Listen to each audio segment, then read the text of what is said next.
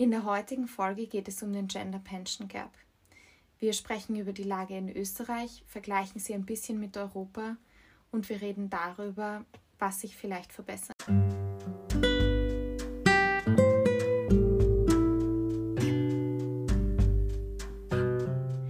Willkommen bei Veto.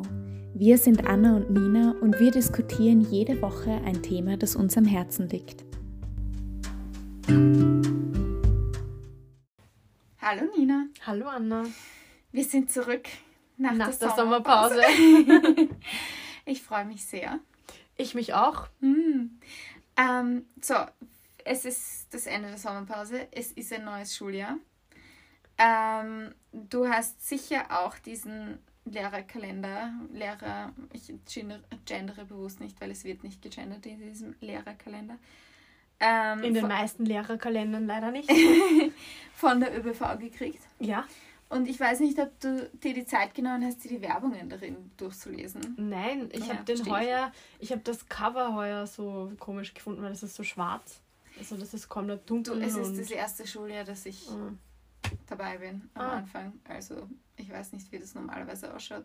Das ist ja ein Wettbewerb. Ja. Also da können Klassen äh, Zeichnungen gestalten, da gibt es jedes irgendein Thema und die können das dann einschicken und dann wird jedes Jahr gewinnt ein Kind und mhm. das kommt dann auf den äh, ÖBV-Kalender als also. Cover. Okay. Das ist immer eine Zeichnung von den Kindern. Ja. Jedenfalls habe ich darin eine Werbung gesehen, die jetzt, die ich. Hm, ich lese sie dir einfach vor mhm. und dann würde mich interessieren, was du dazu sagst. Also, es ist eine Werbung von der ÖBV selber. ÖBV für die Frau. Hm.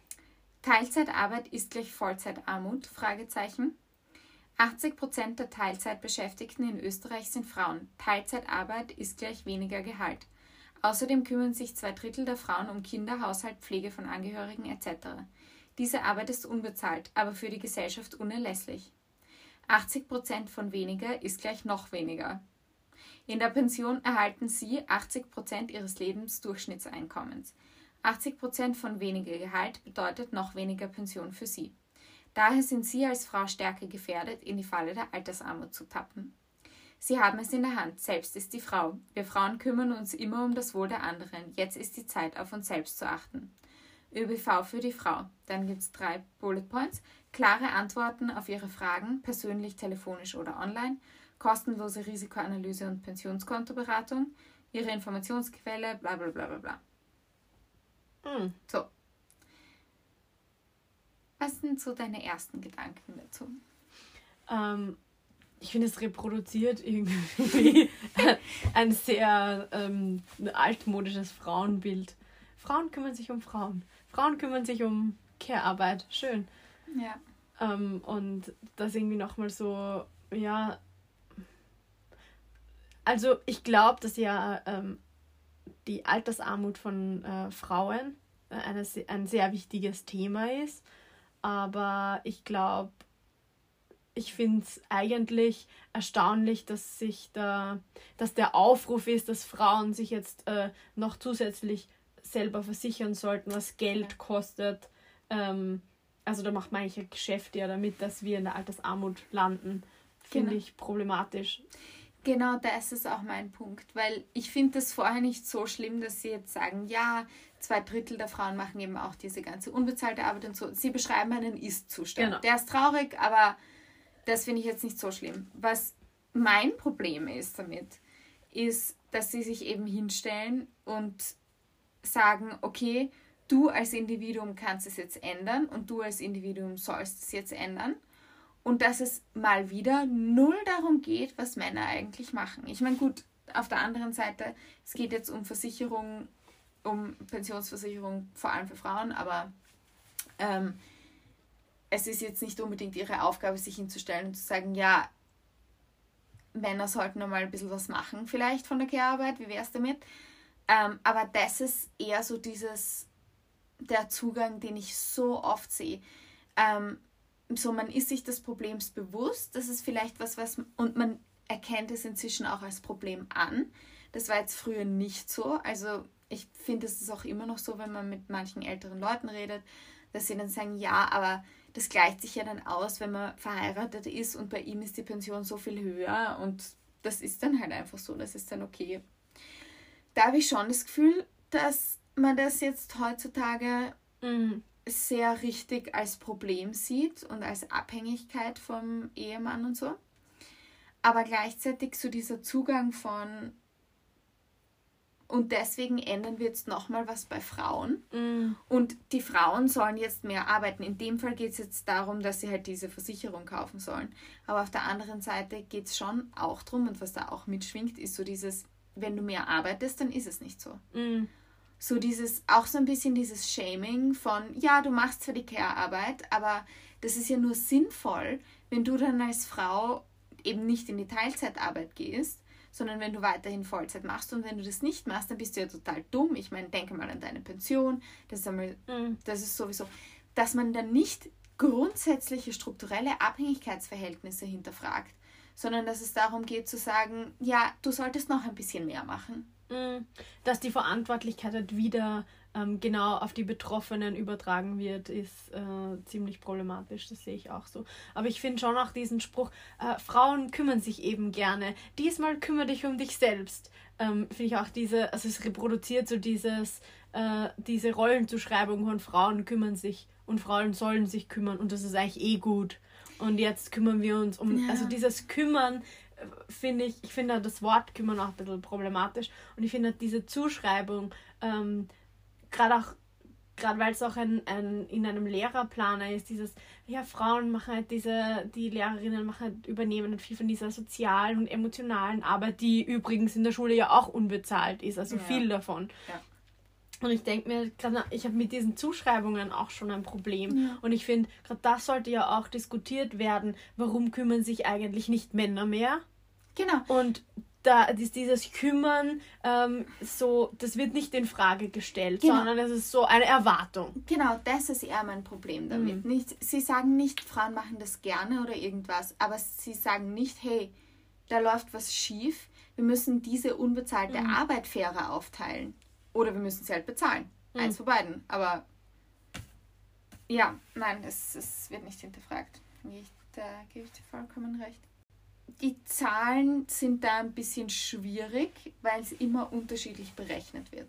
Mhm. Also mal wird Teilzeit berücksichtigt, mal nicht, mal wird, weißt du, es ist, es ist irgendwie, es ist komplett, es ist ein bisschen chaotisch. Ähm, grundsätzlich ist es so, dass in Österreich gibt, also in Österreich haben wir jetzt knapp über 9 Millionen EinwohnerInnen. Ähm, circa 2 Millionen davon sind PensionsbezieherInnen. Also mhm. das ist eigentlich echt viel. Ähm, und die kriegen im Durchschnitt 1550 Euro brutto mhm. pro Monat, mhm. was an sich schon echt wenig ist. Mhm. Ähm, genau. Der Unterschied zwischen Männern und Frauen liegt in Österreich bei 42 Prozent. Wahnsinn. Ja. Und wir haben schon einen sehr hohen Gender Pay Gap, aber mhm. das ist. Das ist der Wahnsinn. Ja. Vor allem, wenn man bedenkt, dass es so schon jetzt sehr hoch ist. Ja. Davon nur 42 Prozent weniger ist ja, ja. Das ist ja unter dem Existenzminimum. Ja. Wow. Ähm, also es ist nicht 42 Prozent weniger davon, sondern es ist bei Männern ist der Durchschnitt bei 2047. Ah, okay. Und bei Frauen ist der Durchschnitt bei 1196. Ja, aber das ist. Das ist fast. Ja, mhm. ja. Also genau, der, Durchschnitt, der Durchschnitt allgemein liegt bei 1500 und ja. der bei, bei den Männern liegt über 2000 und bei den Frauen bei 1000. Okay, bei ungefähr 1100, mhm. ja. Genau.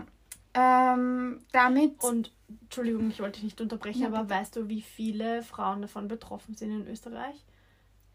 Wovon jetzt? Davon, dass sie da unter dem Existenzminimum, also dass sie in Altersarmut leben. Das habe ich leider noch nicht, mhm. noch nicht gefunden, aber die Zahlen gibt es sicher. Mhm. Okay. Ja. Also die Zahlen, die ich auch jetzt vorgelesen habe, ähm, sind vom österreichischen Gewerkschaftsbund. Ähm, und das sind jetzt die Zahlen von 2021. Also mhm. Also das sind jetzt die neuesten, die ich finden konnte. Ähm, es ist halt, ich finde, es ist eben genau ein Riesenunterschied, mit wie man es berechnet. Weil gleichzeitig habe ich auch einen Artikel gefunden zu Deutschland von 2019, also jetzt auch nicht so lang her. ähm, wo beschrieben wird, dass der Unterschied in Deutschland bei 49 Prozent liegt. Mhm. Allerdings ist das dort halt anders berechnet, weil in jeder Studie, wo Länder verglichen werden, ist der Unterschied, äh, ist der Gender Pension Gap in Österreich größer als der in Deutschland. Mhm. Also ja, ähm, was ich in Deutschland noch interessant gefunden habe, ist, dass er im Osten viel geringer ist, dieser Unterschied, als im Westen. Mhm. Und zwar sind es im Osten, waren es 2019 ca. 23 Prozent mhm. und im Westen 55. Wie gesagt, ein bisschen andere Berechnung, aber wir bewegen uns zwischen mhm. 40 und 50 Prozent meistens. Ja, jetzt kommen wir wieder zum österreichischen Gewerkschaftsbund. Und zwar, es gibt nur drei Länder in der EU, wo es schlechter ist. Und die sind genau nicht die Länder, wo man es erwartet, sondern es sind Luxemburg, Malta und die Niederlande. Hm. Niederlande überrascht mich. Ja, Luxemburg überrascht mich auch ein bisschen. Hm. Ein bisschen. Ja. Ja. Ähm, und was ich da dann noch dazu gefunden habe, was ich sehr spannend finde, ist, wann immer ich mir eine Karte angeschaut habe, wo Länder verglichen werden, egal wie das jetzt berechnet wird. Es ist eigentlich immer, je weiter in den Westen und in den Süden man kommt von Europa, desto größer ist der Unterschied. Mhm. Und je weiter man in den Norden ähm, und in den Osten kommt, desto geringer ist dieser Unterschied. Mhm. Ich habe leider keine allgemeine Erklärung gefunden dazu, warum Aber diese Tendenz herrscht. Ist es nicht so, dass es in Schweden generell die Karenzzeiten auch irgendwie Männer betreffen? Ja. Ich bin mir jetzt nicht ganz sicher, nicht ganz sicher, aber ich denke, ja. dass es da ja generell die, die Care-Arbeit anders aufgeteilt ist, beziehungsweise es schon mehr einen rechtlichen Rahmen auch dafür gibt. Ja. Aber es ist zum Beispiel in Polen besser als in Spanien und ich glaube, es ist in ah. Polen auch besser als in Frankreich. Und ich glaube nicht, dass wir vor allem, wenn wir Frankreich ja. und Polen vergleichen, dass Polen als das feministischere Land von Na. beiden aussteigt. also, glaube genau, auch nicht. Genau, aber das funktioniert. Hm. Das würde ich sehr interessant finden. Aber ich habe wirklich einiges dazu recherchiert, nichts gefunden. Also nichts, was das allgemein erklärt, warum dieser Trend so zwischen ähm, Südwesten als und das ist Negativbeispiel und Nordosten als Positivbeispiel so ist. Und das ist irgendwie, wie ist das bei der Berechnung, wenn man verheiratet bleibt, also wenn man verheiratet ist, mhm. ähm, wird es dann gemeinsam, also fällt man dann in die, diese Berechnung rein? Nein. Oder eben nicht, nein, oder? Nein, nein, das ist jetzt wirklich für Individuen berechnet. Okay, ja. also schon. Ja. Hm. Ähm, ja. Also wenn du jetzt sagst, ähm, in Schweden ist eben zum Beispiel auch die Grenze aufgeteilt und so, das ist eben auch einer der Hauptfaktoren. Mhm. Also ähm, die Dauer des Erwerbslebens und das Einkommen auch sind höhere Faktoren als ähm, zum Beispiel, wann ich jetzt die Pension antrete, ob das jetzt bei Männern und Frauen stark unterschiedlich ist oder ähm, genau, also es ist, mhm.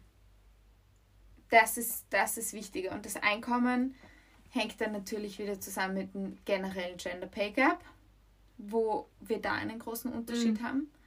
Und dann halt, was beim Gender Pay Gap noch dazu kommt, natürlich auch, dass Frauen tendenziell in schlechter bezahlten ähm, Branchen sind mhm. als Männer. Und für die Dauer des Erwerbslebens ist halt der große Faktor die Grenz, die mhm. Kinderbetreuung, beziehungsweise Pflege. Genau, Pflege, mhm. solche Sachen. Ähm, und es kommt halt bei Frauen da ganz stark zu Unterbrechungen.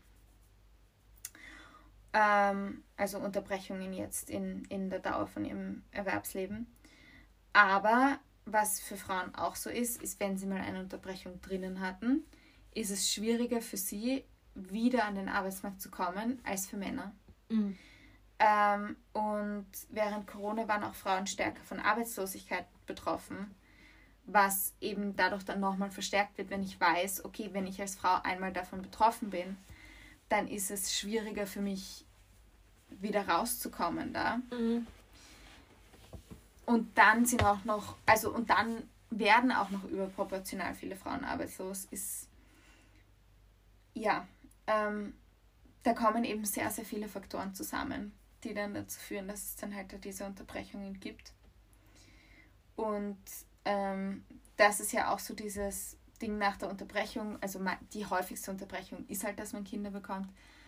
Ähm, und da habe ich auch ein paar Studien dazu gefunden, dass tendenziell Männern das Vatersein positiv angerechnet wird in ihrem Arbeitsumfeld, weil man sagt, ja, dadurch ist er sicher empathischer und sowieso. Mhm. Und dass es bei Frauen als negativ betrachtet wird, weil der das, was mitschwingt dabei, ist dieses Ja, aber dann kommen, dann gehen die Kinder ja immer vor.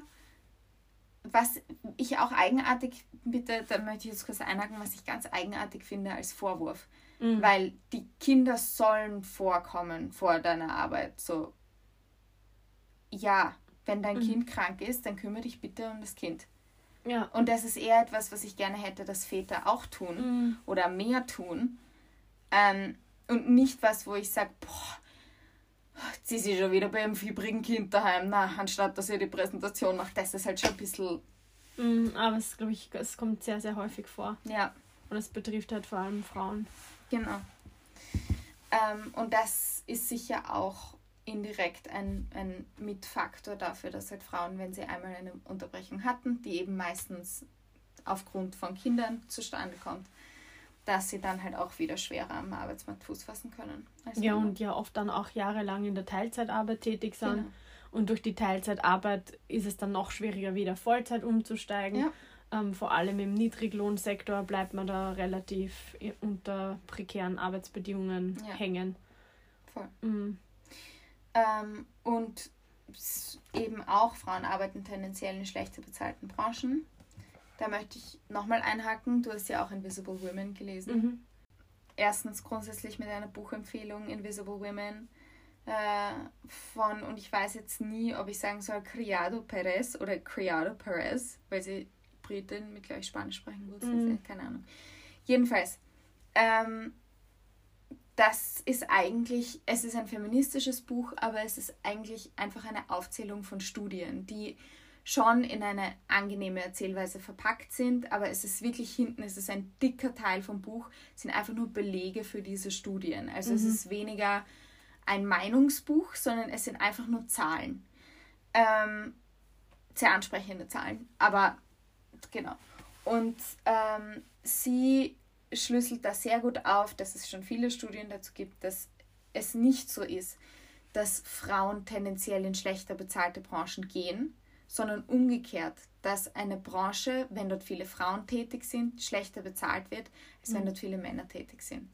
Und es gibt halt auch einige Beispiele dafür, wo sich sowas geändert hat, zum Beispiel im IT-Bereich, mhm. der am Anfang ganz stark von Frauen dominiert war, wo die Löhne echt nicht gut waren und dann sind immer mehr Männer da rein und dann hat sich das Lohnniveau angehoben. Das gleiche können wir jetzt auch bei der Pflege ja. beobachten.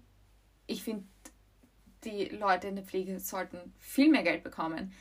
Aber die Diskussion von das Pfle also das Gehalt für PflegerInnen muss angehoben werden, das kommt jetzt, wo ein paar mehr Männer in diese Branche mhm. gehen.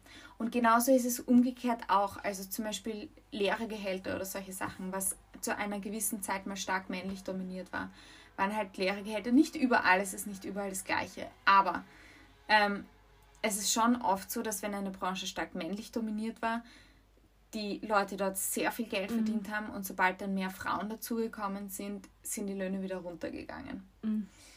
Ähm, das bedeutet aber im Umkehrschluss, unsere Lösung ist nicht zu sagen, es müssen halt mehr Frauen in, in den technischen Fächern oder im MINT-Bereich arbeiten, weil mhm. wir wissen, wenn dort mehr Frauen hingehen, dann geht einfach nur das Lohnniveau runter. Mhm. Sondern unser Zugang muss ja eigentlich sein, okay, wir bezahlen Leuten grundsätzlich ein faires Gehalt, einen fairen Lohn, ähm, von dem alle Leute leben können.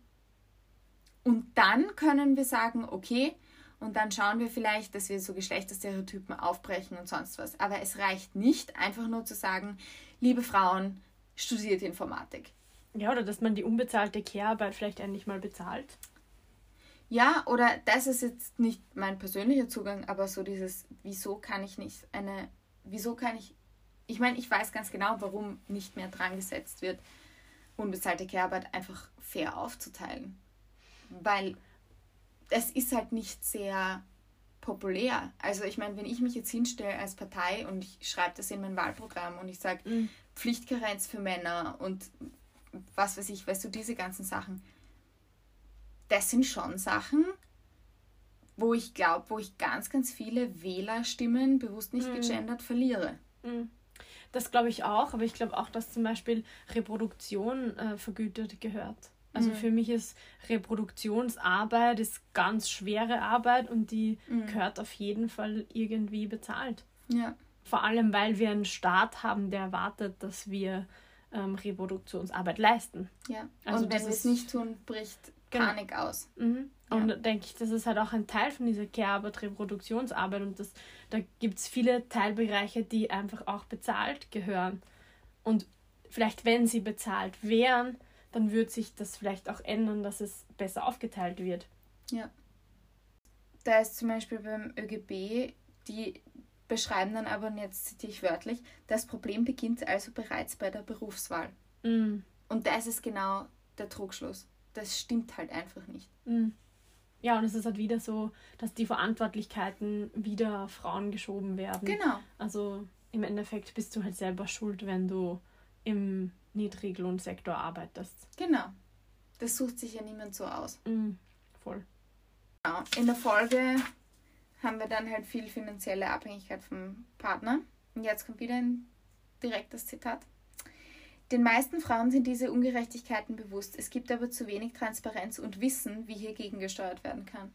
Mm. Ah, ah schön. Also, wir sollen nicht nur mehr arbeiten, wir sollen uns auch informieren. Ja, genau. Also der Grund, warum das so ist, ist, weil wir es einfach nicht besser wissen. Ja, weil wir nicht informiert sind. Ja, weil mhm. wir es einfach nicht besser wissen. Und das ist halt was, da, also das war der erste Satz, wo ich nicht nur gesagt habe, okay, da ist jemand einfach ignorant und hat halt einfach einen Artikel runtergeschrieben, ohne eine Ahnung zu haben, mhm. sondern das war das erste, wo ich mir gedacht habe, so, hört auf, mich zu verarschen. Das also ehrlich jetzt. Ja, das ist es halt, weil es wird dir halt wirklich so gesagt, so, ma du Dummerchen, ja, mhm. das müssen wir dir einfach besser erklären, gell? Wir wissen das. Frauen wissen das. Mhm. Selbst wenn sie nicht jetzt feministische Theorie lesen oder sonst was. Wir wissen sehr genau, dass wir mehr unbezahlte Care-Arbeit leisten als Männer. Selbst wenn wir es nicht als das betiteln. Mhm. Ich meine, red mit Leuten, die nie ein, die nie irgendwas Feministisches gelesen haben, die jetzt 60, 70 Jahre alt sind. Red mit den Frauen. Mhm die verstehen sehr, die verstehen es sehr wohl. Mhm. So, wir sind nicht dumm. Ja, das, das, das regt mich wirklich auf. So dieses Mal, ihr seid halt einfach, ihr seid einfach zu dumm und zu uninformiert und ihr geht halt einfach durch euer ganzes Leben und arbeitet weniger als die Männer und dann wundert ihr euch, wenn ihr am Ende weniger rauskriegt. Mhm. Und wenn ihr es einfach besser wissen würdet, dann könntet ihr es auch ganz leicht besser machen. Mhm. Anstatt dass man davon ausgeht, hey, schau, wir wissen das. Der Grund, warum wir es nicht machen, ist, weil es oft nicht möglich ist. Ja, und vor allem, weil das ganze System zusammenbricht. Und ja. es ist ja ganz oft gekoppelt an Personen, die äh, Frauen lieben, also Kinder oder die Eltern oder ja. Verwandte, Bekannte, um die äh, sich gekümmert werden muss. Und ähm, da ist halt die Frage, kümmere ich mich oder kümmert sich niemand? Ja. Und dann ist es, und dann ist es auch ein Problem ähm, des Systems, weil wenn es eine, eine Frau und einen Mann gibt, die ein Kind bekommen und er verdient viel mehr als sie, ja. dann ist es automatisch eine Entscheidung, die man in der Familie trifft, die dazu führt, dass die Frau vielleicht die ganze Karenzzeit zu Hause bleibt. Genau. Und dann ist es logisch, dass sie in der Teilzeitarbeit wahrscheinlich enden wird und dann ist es auch logisch, dass sie nicht so gut wieder in ihren Job zurück kann. Aber ich sehe, dass dich das genauso aufregt wie ja. Vielleicht sollte man Broschüre drucken. In ganz leichter, in ganz großer. Schrift. Ja, in ganz großer Schrift. Mit ganz leichten Worten. ja, genau. Damit die armen, dummen Frauen endlich verstehen, ja. Obwohl, nein, wir schreiben es nicht. Das geben wir ja. dann einem Mann in ja. Auftrag. Weil ja. ich meine, du und ich, hallo, mit unseren kleinen weiblichen P-Brains. Ja, da Na, wir machen eine ÖBV-Versicherung. Was, wir machen eine ÖBV-Versicherung, dann sind wir wieder still, so wie es gehört. Na. Ähm, genau. Und was auch ein Problem ist, ist halt, natürlich, wenn ich diese Erwerbsunterbrechungen habe, äh, beziehungsweise wenn ich halt auch kürzer arbeite. Jetzt kommt für Frauen in Österreich ein immer höheres Pensionsantrittsalter. Mhm. Schon 2019, wieder direktes Zitat, schaffte nur mehr jede zweite Frau den direkten Wechsel vom Erwerbsleben in die Pension. Mhm. Das, und das ist ein Problem, das sich dadurch immer mehr verschlimmern wird. Mhm. Ähm, und ich finde es auch sehr interessant, ich meine, es macht auch sehr viel Sinn in einem kapitalistischen System, dass man nicht sagt, okay, wir gleichen das Alter von, das Pensionsantrittsalter von Männern und Frauen an und sie treffen sich in der Mitte oder wir senken das von Männern oder irgendwas, sondern dass man sagt, okay, wir orientieren das von Frauen an dem von Männern, da sollen wir hinkommen. Mhm. Das macht sehr viel Sinn in einem kapitalistischen, ja, in einer absolut. kapitalistischen Gesellschaft. Aber es kommt halt, also es kommen halt all diese Gründe dann zusammen, ähm, warum dann eben die Pension nochmal niedriger ausfällt. Weil was dann eigentlich, damit, das, meine Mutter, finde ich, hat das mal sehr prägnant ausgedrückt, jetzt nicht in einem feministischen Kontext, sondern da geht es einfach grundsätzlich um Pensionsantrittsalter und solche Sachen. Und sie hat mal gemeint, so, es bedeutet einfach eine reale m, Pensionssenkung, weil ich ja nicht dadurch, dass ich das Pensionsantrittsalter hebe, auf einmal Leute habe, die fähig sind, länger zu arbeiten. Mhm. Sondern sie sind genauso unfähig, länger zu arbeiten, wie es vorher schon ältere Menschen waren. Das heißt, viele davon hören dann einfach vorher auf und dadurch kriegen sie dann halt nicht ihre volle Pension. Mhm. Voll. Und das ist das, was eigentlich dadurch passiert. Ich habe dadurch nicht wahnsinnig mehr. Ich meine, ein paar schon. Für manche Leute geht das auch. Es ist ja super, wenn du mit Mitte 60 urfit bist und das alles noch tun kannst und tun willst, dann tu bitte. Aber für viele Leute trifft es halt nicht zu. Mhm. Das heißt, für die Leute ist es, ja, es bedeutet dann eben nicht, dass sie in der realen Welt einfach später in Pension gehen. Sondern das heißt halt einfach eine niedrigere Pension. Mhm. Das heißt, es ist praktisch eine Sparmaßnahme indirekt. Ja für mich, ich glaube, das, was mich am meisten ärgert in dieser ganzen Debatte, ist, wie wenig diese unbezahlte Arbeit, die wir leisten, als Arbeit angesehen wird. Ja. Weil wir reden immer von Arbeit und Pension und dann überlegt man sich, wie viele Stunden Frauen da investieren in äh, Kindererziehung und in Care-Arbeit und in Reproduktionsarbeit und Pflege ähm, von Angehörigen. Und das ist. Pflege von Männern. Ja. Na, sorry, aber ich muss ja nicht einmal so weit gehen, dass ich sage, oh, die Person hat Kinder oder oh, die Person hat, hat äh, ältere Verwandte, die gepflegt gehören oder was auch immer. Es ist oft einfach nur, du, nein, es ist, es ist so oft, denke ich mir das, nicht mehr, nicht mehr, Gott sei Dank, in meiner persönlichen Erfahrung, weil ich mich inzwischen einfach weigere, eine Beziehung einzugehen mit jemandem, der sich nicht um sich selber kümmern kann. Aber so oft sind einfach die Sachen, die ich höre, das ist ja nicht einmal Care-Arbeit für Kinder oder mhm. für gebrechliche Menschen. Es ist Care-Arbeit für den Partner, der sich einfach nicht an den Herd stellen will, wenn er Hunger hat. Ja. Es ist Arbeit für den Partner, der nicht weiß, wie seine Unterwäsche wäscht. Es ist mhm. Arbeit für den Partner, der, wenn ihm nicht das Haus geputzt wird, einfach im Dreck versinken würde mhm. und einfach in unhygienischsten Bedingungen leben würde. Und natürlich ist es dann oft so, dass es Frauen dann irgendwann machen, selbst wenn sie am Anfang versuchen, ein bisschen da bessere Grenzen zu haben, weil das natürlich ein geliebter Mensch ist. Du willst nicht, dass der unhygienisch und hungrig und ungesund irgendwo herumliegt. Das willst du ja nicht. Aber das ist es halt. Aber das ist es wirklich oft. Ja. Weißt du, wie viele Männer ich kenne, die einfach wirklich, wenn das niemand macht, dann werden sie zu seinem Gemüse. Die liegen nur herum, die machen gar nichts. Ernähren sich von Chips den ganzen Tag.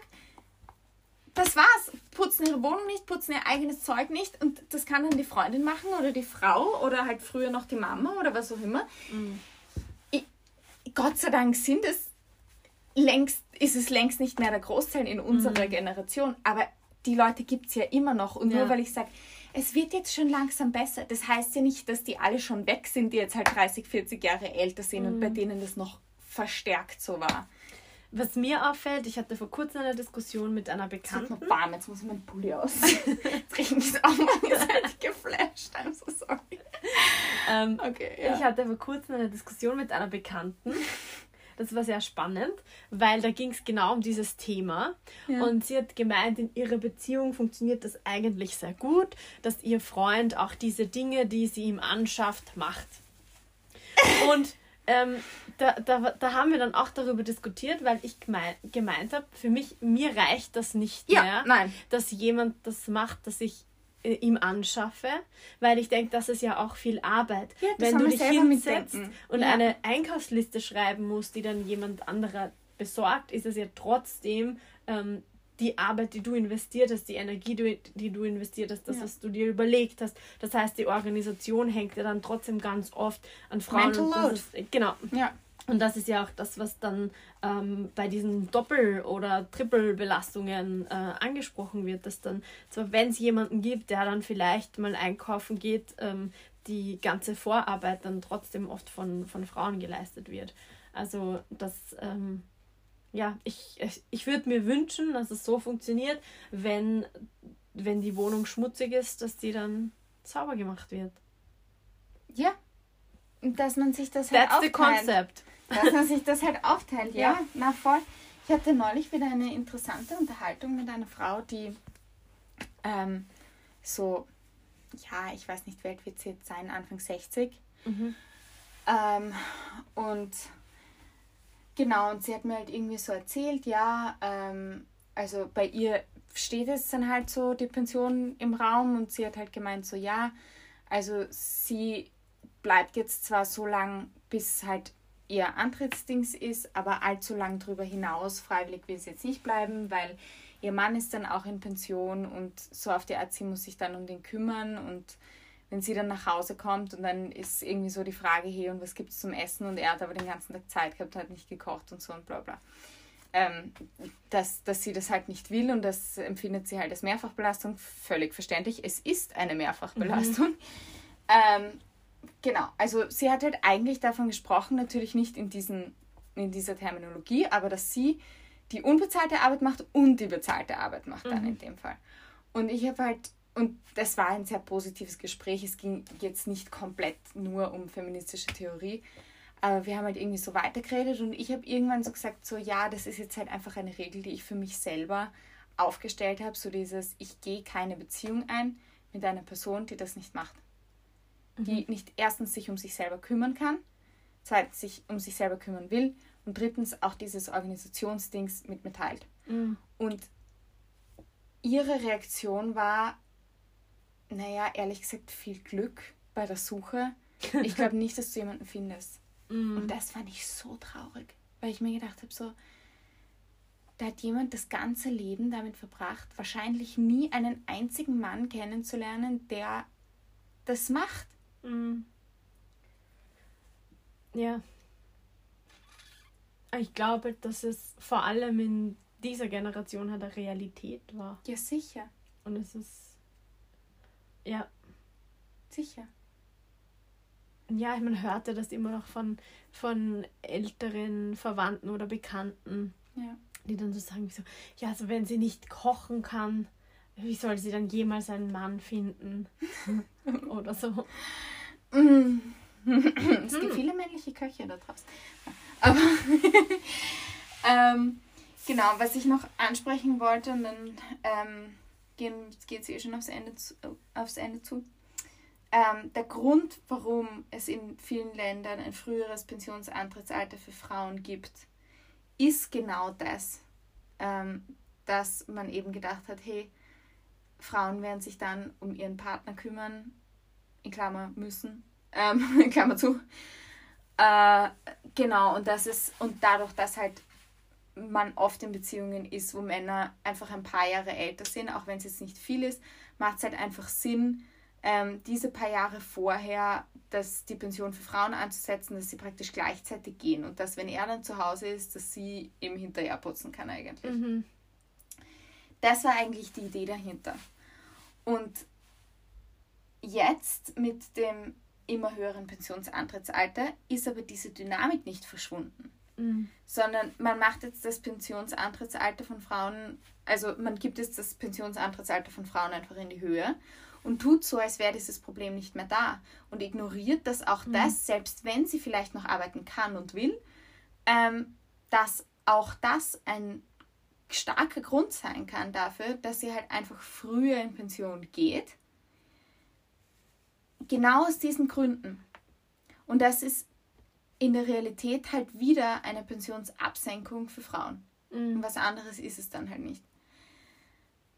Und das finde ich ganz problematisch, dass man halt, man ist sich dieser Problematik bewusst, man, man weiß, okay, das passiert in unserer Gesellschaft so. Und anstatt dass man sich hinstellt und sagt, okay, was können wir da jetzt machen, sagen wir einfach, naja, aber das ist jetzt der eine Punkt, wir machen sonst nirgends hier Gleichheit. Nirgends. Der eine Punkt, wo wir Gleichheit machen, ist beim Pensionsantrittsalter. Da mhm. bewegen wir uns jetzt auf Gleichheit hin. Das, die Strukturen dahinter verändern wir gar nichts daran. Die systematische Unterdrückung, da verändern wir gar nichts daran. Das Einzige, wo Gleichheit erwartet wird und eingefordert wird, ist eben die jetzt dann angehobene Arbeitsleistung von Frauen in ihrem Leben. Aber ich habe oft auch den Eindruck, dass es umgekehrt ist, dass sich ja oft ähm, vor allem auch Männer beschweren, dass Frauen eigentlich dann ja auch so, obwohl sie ja viel kürzer gearbeitet haben und viel weniger gearbeitet haben, obwohl sie trotzdem ja nur dann zwei Jahre länger arbeiten müssen zum Beispiel. Also ich mir begegnet das eigentlich auch ganz oft, dass es, ja. dass sich da beschwert wird, dass Frauen sollten eigentlich noch viel länger, also weil so lange wie wir haben die nicht gearbeitet und so viel wie wir haben die auch nicht gearbeitet. Also dass da da wird auch das total ausgeblendet und ich glaube, das ist ein gesellschaftliches Problem, dass einfach diese Arbeit, ähm, vor allem Care-Arbeit, nicht als Arbeit angesehen ja. wird. Dass das unbezahlte Arbeit ist, die Frauen machen und das wird als selbstverständlich angesehen. Wer soll das sonst machen? Das ist ja ganz normal. Und das ist eine Arbeit, die total abgewertet ist, mhm. die aber total notwendig ist, die die Gesellschaft hier braucht. Also da habe ich oft das Gefühl, dass das dann auch überhaupt komplett ausgeblendet wird. Ja. Und ja, das, das finde ich total problematisch. Ja. Äh, ich möchte zum Abschluss noch die ÖGB-Forderungen vorlesen mhm. äh, und dann einfach nur kurz erwähnen, was da wieder mal völlig fehlt. Und zwar, jetzt ziehe ich wieder direkt, höhere Einkommen und mehr Vollzeitarbeitsplätze für Frauen. Finde ich grundsätzlich, ja, nicht so schlecht. Mhm. Zweitens, bessere und längere Anrechnung bei Kindererziehungszeiten. Finde mhm. ich so mhm. eine wichtige Sache. Ich finde, darf ich kurz einhaken? Ich finde mhm. den ersten Punkt, kannst du es nochmal vorlesen? Höhere, Höhere Einkommen und mehr Vollzeitarbeitsplätze für Frauen. Aber ich finde, das blendet ja auch total das Thema okay. aus, oder? Ja, ja sicher. Wir wollen Vollzeitarbeitsplätze, ja eh, aber wer kümmert sich dann? Sicher, aber so dieses grundsätzliche, hey, auch vor allem dieses höhere Einkommen, das ist ja, so das dieses, ist auf jeden ja, Fall. Auf jeden Fall. Das da sind wir dabei. Genau, bessere und längere Anrechnung bei Kindererziehungszeiten, Rechtsanspruch auf gratis Betreuungsplatz für jedes Kind ab dem ersten Lebensjahr. Und das ist der erste Punkt, mhm. und ich weiß, das ist eine sehr unpopular Opinion im feministischen Bereich, wo ich nicht zustimme. Wo ich einfach nicht zustimme. Weil ich finde, es gehört einfach eine Pflicht Elternzeit für den Vater her. Ja, Weil ich weiß, wie schlecht das ist für Kinder in so einer frühen Entwicklung, mhm. weg zu sein von den Eltern den ganzen Tag. Und ich aber gleichzeitig nicht finde, dass, also es ist halt wieder sowas, wo ich sage, ich klammer Männer komplett aus. In diesem ganzen Ding tue ich so, mhm. als würde es Männer nicht geben, als hätten die keine Verantwortung, als hätten die keine Kinder, keine kranken Verwandten, nichts, gar nichts. Mhm. mhm. Ich würde auch gerne darauf reagieren, weil ich habe zwei Punkte dazu eigentlich, ähm, die mhm sehr unterschiedlich sind, aber irgendwie Teil meiner Meinung sind. Also ich bin auf der einen Seite stimme ich dir voll zu. Ich finde auch, es sollte eine verpflichtete Karenz für Männer geben. Ja. Also für Väter, absolut. Auf der anderen Seite ähm, denke ich aber, dass gerade wenn wir in andere Kulturen schauen, das ja auch ähm, sehr verstärkt ist oder vielleicht auch bei uns ähm, früher so war, dass die, die, der Community-Aspekt von Kindern gemeinsam erziehen ähm, sehr gängig war eigentlich. Und Voll. ich denke, wenn man den Aspekt hernimmt, dann fände ich es, also ich glaube, man, man kennt ja auch aus der Forschung, dass es sagt, es braucht eine Bezugsperson und wenn das jetzt eine Hortpädagogin oder ein Hortpädagoge ist, ist es auch okay. Ähm, aber das kann man nicht so gut gewährleisten. Aber Für ich denke. Kind? Mhm. Für dein Kind? Willst du, dass die Hortpädagogin die Bezugsperson ist? Nein, das meine ich nicht. Ich meine, für die Entwicklung von einem Kind ist es ja wissenschaftlich erwiesen, dass es eine Bezugsperson ja. braucht und es ist im Endeffekt egal, wer diese Bezugsperson ist. Ja. Das habe ich gemeint. Also es ist jetzt für die, es kann für die Entwicklung des Kindes problematisch sein, es muss aber nicht. Ja, ähm, aber damit, dafür, dass es nicht problematisch ist, bräuchte ich eine komplette Umstellung unserer Gesellschaft und das vielleicht, ich meine, nenne mich pessimistisch, aber das glaube ich halt einfach nicht, dass das drin ist. Na, das glaube ich auch nicht. Ich, in dem bestehenden System hätte ich gerne einfach eine verpflichtende ja. Elternzeit für Väter. Ja, das haben wir eh schon oft diskutiert, ja. dass wir das eigentlich beide die Forderung wollen. Aber ich finde auch diesen Community-Gedanken eigentlich auch ähm, gut und der sollte auch wieder mehr bestärkt werden. Ich finde den Gedanken wunderschön in so vielen Lebensbereichen und mhm. ich hätte so gern, dass unsere Welt mehr danach ausgerichtet mhm. ist, aber sie ist es einfach nicht. Ähm, okay, äh, zwei Punkte haben wir noch. Umfassende Berufsorientierung und Aufbrechen geschlechtsspezifischer Rollenbilder bei der Berufswahl. Das hätte ich halt gern für Männer auch, gell? Mm. ähm, genau. Und dann spezielle, beziehungsweise dieses Berufsorientierung, das ist wieder so dieses, mm. ja, manche Berufe sind halt schlecht bezahlt. Geh halt einfach nicht in die Berufe, anstatt dass man sagt, hey, warum verdienen da Leute so wenig? Das soll so nicht sein. Mm. Ja. Und der letzte Punkt, spezielle arbeitsmarktpolitische Förderungen für Frauen, in Klammern mindestens 50 Prozent des AMS-Budgets. Da muss ich ehrlich gesagt sagen, ich habe nicht genug Ahnung, um das irgendwie einschätzen zu können. Spezielle Arbeits Arbeitsmarktpolitischen Förderungen. Mhm.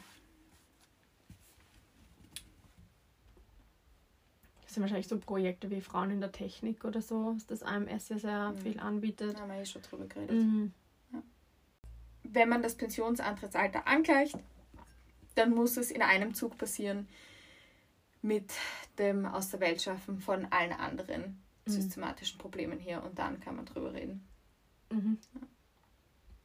Ja, ja es ist auf jeden Fall ein sehr komplexes und trauriges Thema. Ich habe mhm. sehr viel darüber gelesen in den letzten Jahren und ich finde es ähm, wirklich schlimm zu sehen, wie äh, Frauen ihr ganzes Leben eigentlich auch einen Teil zu dieser Gesellschaft beigetragen haben und dann in der Altersarmut landen und dann ähm, zu unterschiedlichen Institutionen und Einrichtungen gehen müssen, um Kleidung zu bekommen oder Lebensmittel zu bekommen, ja. ähm, finde ich eine sehr traurige Realität. Ja, auf jeden Fall.